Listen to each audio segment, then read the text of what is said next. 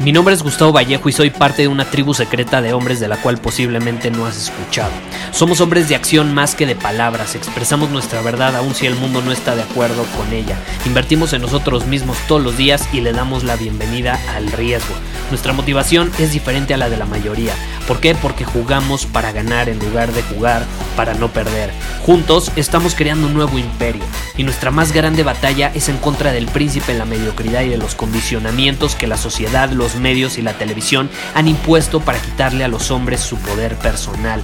Si le preguntas a las personas normales, a la sociedad y a las escuelas, te dirán que estamos locos y que somos rebeldes. Y sí, tienen razón. Estamos locos, somos rebeldes, pensamos diferente y por eso el futuro nos pertenece. Somos hombres superiores y estos son nuestros secretos.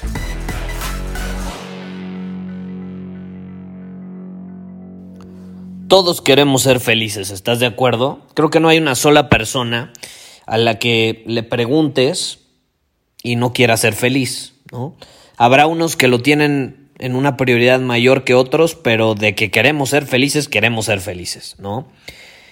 Pero al final es subjetiva, ¿no? La felicidad es, es difícil de definir. Si yo te digo defíneme la felicidad, probablemente me lo definas muy diferente a alguien más. Pero por otro lado, la infelicidad es mucho más fácil, es mucho más simple, es mucho más directa a la hora de definirla. ¿no?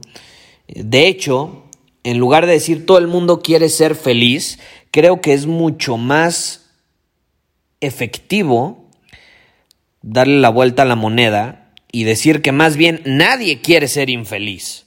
Nadie quiere ser infeliz. Porque la mayoría de las personas no necesariamente se sienten motivadas hacia la felicidad, sino más bien quieren evitar ser infelices. ¿Sí me explico? Eh, es por eso que para mí, por ejemplo, cuando me dicen, Gustavo, ¿cómo puedo ser más feliz? Pues es mucho más fácil que te diga por qué estás siendo infeliz y qué puedes hacer al respecto, a que te diga cómo ser feliz, porque nuevamente la felicidad es subjetivo, ¿no? Y esto es algo que me preguntan, Gustavo, es que no me siento feliz, ¿cómo puedo ser feliz? Depende, depende. Creo que es mucho más efectivo que te diga por qué estás siendo infeliz, cuál es una de las causas y qué puedes hacer al respecto. ¿No? Porque puede haber varias causas también, pero yo, yo sí he encontrado un común denominador. Y ahorita te voy a decir cuál es. Obviamente, si eres infeliz, pues quieres saber cómo te puedes sentir mejor. Y eso es justo algo que quiero mencionar en el episodio de hoy. Y tiene que ver con un sesgo cognitivo que a mi punto de vista nos quita a los humanos eh, el disfrutar la vida, el disfrutar, el ser felices prácticamente. ¿Y cuál sesgo cognitivo eh, quiero mencionar o a, o a cuál me refiero? En inglés se llama Loss Aversion Bias. Y en español me parece que es aversión a la pérdida. Y lo puedes googlear, aversión a la pérdida. Y es esta tendencia que tenemos a preferir evitar la pérdida antes que conseguir una ganancia. Evitar la pérdida antes de conseguir una ganancia. Y si te fijas va muy de la mano con esto de las emociones. Eso significa también que intentamos evitar emociones negativas mucho más de lo que buscamos tener emociones positivas. O sea, el enfoque lo ponemos en lo que no queremos sentir en lugar de lo que queremos sentir. Ahora, te voy a poner un ejemplo. La crítica. La crítica yo creo, si, si, lo ves a un nivel energético, yo sí creo que la crítica te drena más de tu energía, te desmoraliza más o sea, te, chupa mucho más energía que, por ejemplo, cuando la gente habla muy bien sobre ti, te carga de energía. Es la realidad, ¿no? Si te pones a analizar alguna etapa de tu vida donde has recibido mucha crítica, te aseguro que te afectó mucho más de lo que cuando alguien habló muy bien sobre ti te inspiró y te cargó de energía. viéndolo desde una perspectiva energética. Otro ejemplo, el dolor. Solemos querer evitar mucho más el dolor de lo que buscamos el, el, placer. O sea, queremos escapar mucho más del dolor y muchas veces nuestras acciones son mucho más basadas para evitar cierto dolor a obtener placer. Otro ejemplo en el tema del dinero.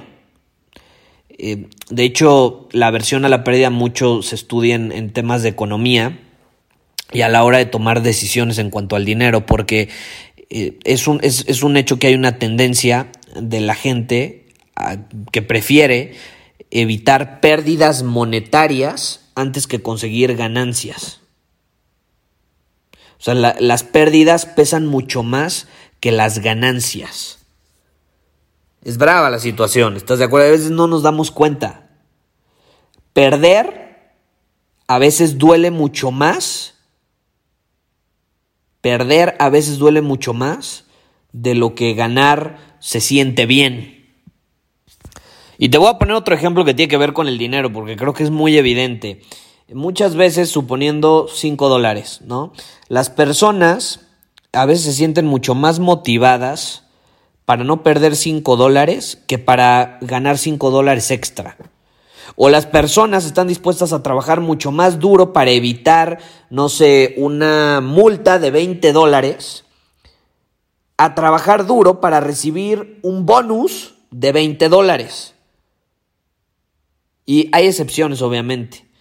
Eh, tú puedes ser la excepción y más los que somos ambiciosos, muchas veces sí nos sentimos mucho más motivados eh, por la ganancia, pero somos pocos, somos pocos e incluso te, desafío a que te pongas a analizar realmente las decisiones que tomas en tu vida, muchas de esas no necesariamente han sido motivadas por el beneficio o la ganancia, sino más bien para evitar la pérdida. Y obviamente hay teorías, e incluso a cierto punto está comprobado que es un mecanismo de supervivencia, que ya traemos muy, muy, muy, muy programado en nuestro inconsciente de manera evolutiva, ¿no? Obviamente, en la actualidad vivimos una época increíble, pero al mismo tiempo nuestra evolución no ha llegado a un punto donde está al mismo nivel de la situación en la que estamos en la actualidad en cuanto a tecnología, al acceso a todos los recursos que tenemos, al mismo sedentarismo que se da en las personas. Nuestro cuerpo no está hecho necesariamente para vivir la época que estamos viviendo. Entonces, el que ya no tengamos que lidiar con todas esas amenazas que existían hace cientos de años para sobrevivir, no significa que no traigamos programas inconscientes inspirados en ese mecanismo de supervivencia. Y como siempre, yo digo, caray, no puedes ir en contra de la evolución, ¿no? No puedes ir en contra de la evolución. Y si tenemos este mecanismo, ¿por qué no preguntarnos cómo puedo utilizarlo a mi favor? ¿Cómo puedo hacer que juegue a mi favor? Porque el problema es que como nadie nos enseña sobre esto, no, no sabemos cómo podemos usarlo a nuestro favor y en piloto automático nos dejamos llevar por él. Creemos que estamos tomando decisiones por nosotros mismos cuando la realidad muchas veces son para evitar, por ejemplo, el sufrimiento, el dolor, la incomodidad. Pero pues si quieres crecer muchas veces necesitas pasar por eso, ¿no? Entonces ahí es donde tenemos que ser conscientes de este mecanismo y usarlo a nuestro favor. Porque lo que provoca esta aversión a la pérdida, que, te repito, puede ser un modelo mental, un mecanismo mental útil para filtrar nuestras decisiones. Pero tenemos que ser conscientes de ello. Y como te digo, la mayoría no es consciente, pues termina perjudicándolos en lugar de ayudarlos en la época moderna. Aquí la clave es cómo puedo aprovechar este mecanismo en la época moderna para que juegue a mi favor. Y juega en nuestra contra, principalmente, ¿cómo? Cuando la gente suele caer en la comodidad, en el conformismo. Y eso les impide tomar ciertas acciones o ciertas decisiones para vivir una vida más plena, de crecimiento, llena de cambio y de felicidad por consecuencia. Yo sí creo que la familiaridad, que lo conocido, es muy peligrosa, es muy peligrosa, puede ser sumamente peligrosa porque es gradual y es muy sutil, es muy sutil. Y de pronto nos damos cuenta y nuestra vida ya se fue a la mierda. En todos los aspectos, en nuestras relaciones, en nuestra salud, en, nuestra, en nuestras finanzas. Y mucho es consecuencia de este mecanismo porque nos quedamos estáticos, nos quedamos quietos para evitar la pérdida, para evitar el dolor, para evitar el riesgo, para evitar la incomodidad. Por ejemplo, veo a muchas personas que les da miedo perder lo que ya tienen. Pero pues, si te da miedo perder lo que ya tienes, ¿cómo pretendes ganar lo que quieres? No puedes ganar lo que quieres, acuérdate, es la polaridad. No puedes ganar lo que quieres si no estás dispuesto a perder lo que ya tienes. No puedes. Y ahí es donde entra la felicidad. La felicidad, a mi punto de vista, es un resultado natural del cambio. ¿Qué es el cambio? El cambio significa que las cosas no se pueden mantener igual, no se pueden mantener estáticas, no se pueden mantener en, el área de lo conocido, de lo seguro. Tienen que salirse de esa área.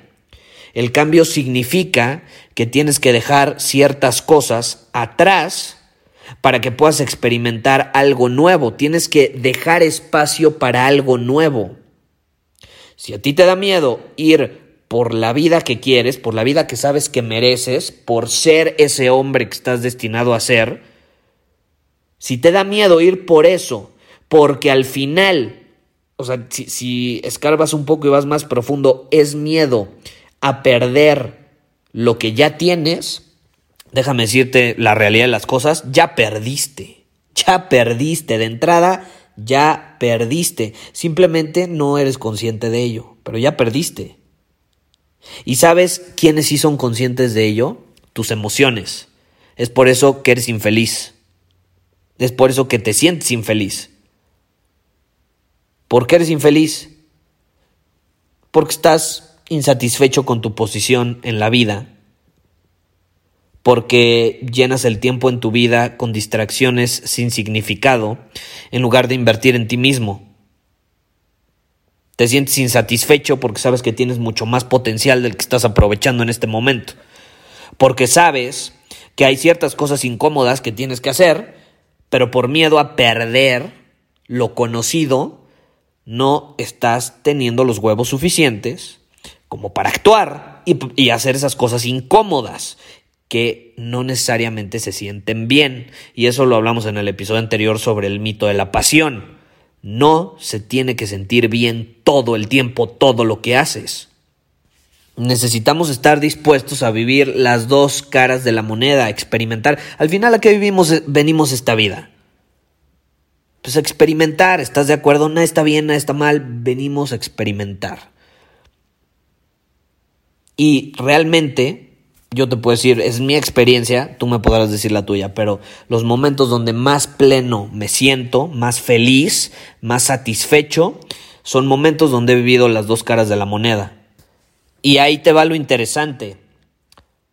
Sí es vivir también la parte de seguridad, de confort, de lo conocido. Es también vivir una posición estática es también vivir una posición monótona. Pero al mismo tiempo estás viviendo cambio, estás viviendo crecimiento, estás viviendo novedad, estás viviendo transformación, estás dejando atrás cosas y estás tomando riesgos, estás actuando de cierta manera que dejas atrás cosas para abrir espacio para cosas nuevas. Pero eso no significa que nunca tengas confort y que nunca tengas seguridad. Claro que no. Es como dicen, es, es, este, tener esta danza entre las dos polaridades. Y a mi punto de vista eso es la felicidad. La felicidad es danzar entre el cambio y lo estático. Ninguno está mal, hay que experimentar los dos. Y entonces puedes encontrar algo que se llama templanza y es un punto medio donde puedes aprovechar ambos. El problema en la actualidad es que, caray, estamos excesivamente en una posición estática y eso nos lleva a sentirnos insatisfechos porque estamos experimentando una cara de la moneda, pero en el fondo nuestro ser sabe que hay otro lado de la moneda y no nos estamos atreviendo a experimentarlo por miedo, miedo a perder este lado que tenemos. Entonces, si tú realmente quieres ser feliz, tienes que estar dispuesto a experimentar ambos lados. Hay gente, al contrario, y yo le he conocido, a lo mejor tú también, que es adicta al cambio. Pero es tan adicta al cambio que en algún momento donde se le presenta una oportunidad para estar estático, no puede. No puede. No puede, le da miedo, no está dispuesto. Es decir, son absolutamente todo lo contrario. Y tampoco se sienten satisfechos y tampoco se sienten felices. Tampoco. Entonces es entender los dos lados, integrarlos y entender que al final forman una misma moneda. Simplemente son dos caras diferentes. Pero no creamos que nada más porque vemos un lado de la moneda es lo único que hay. Si le damos la vuelta vamos a encontrar algo completamente diferente. Y al final, pues eso venimos a la vida, ¿no? A vivir, a experimentar esos dos lados. Es mi punto de vista y esa es mi opinión sobre por qué la mayoría de las personas en esta época moderna son infelices, nos dejamos llevar mucho por ese, esa aversión a la pérdida eh, y no estamos dispuestos a, a cambiar el enfoque eh, y, y, realmente hacer lo que sea necesario para pues, experimentar ganancias.